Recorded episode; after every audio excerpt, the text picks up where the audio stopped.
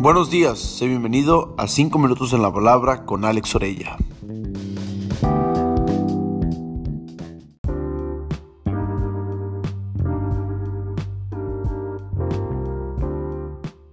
Tus oraciones tienen un impacto. Jesús, antes de ir a la cruz, Jesús dio las instrucciones de último minuto a sus seguidores.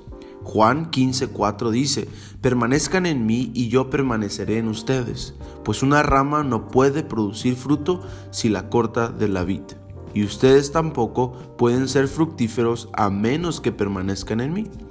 Jesús dice que estar conectados espiritualmente a Él es como estar ligados a una vid. No vas a tener fruto ni productividad alguna en tu vida si andas por tu propia cuenta tienes que estar conectado. En las plantas, una rama desgajada no puede producir fruto. No solo careces de apoyo y empiezas a marchitarte y a morir, sino también no vas a tener productividad alguna en tu vida si no estás espiritualmente conectado. ¿Qué frutos deberíamos de estar produciendo el día de hoy en Cristo?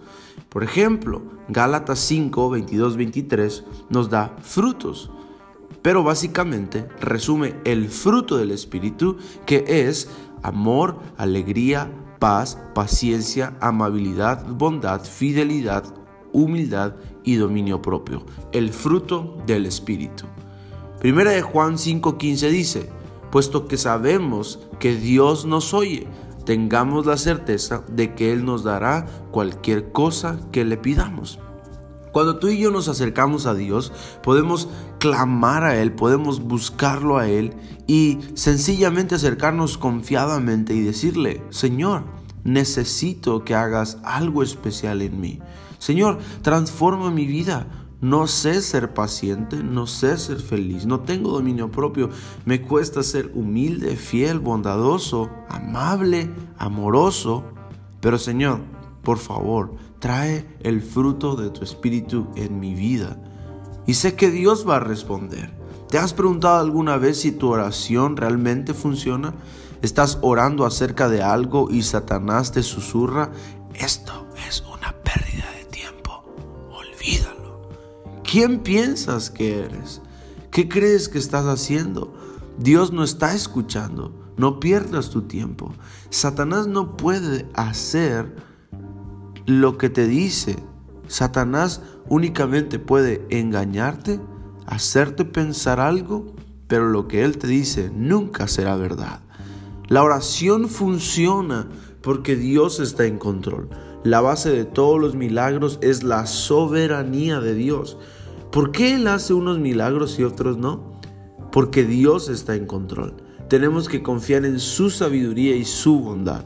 Efesios 3:20 dice, porque Él es poderoso para hacer todas las cosas mucho más abundantemente de lo que nosotros pedimos o entendemos, según el poder que actúa en nosotros. La oración puede hacer cualquier cosa que Dios desee hacer. Sus recursos están disponibles para ti. Veinte veces en el Nuevo Testamento lo dice.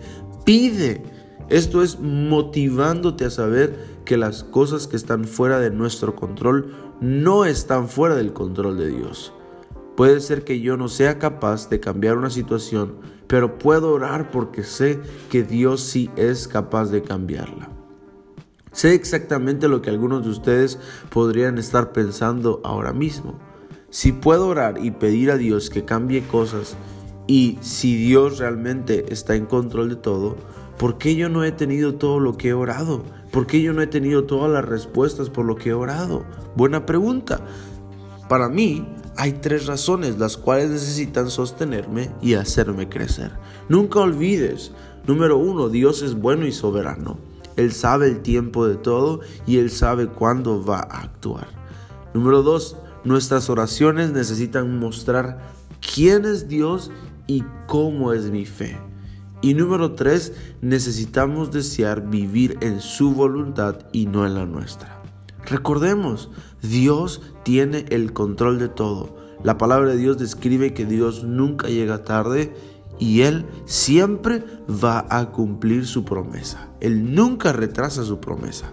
Aunque pareciera que viene tarde, Dios siempre llega a tiempo. Recuerda, los mejores días de tu vida están al frente de ti.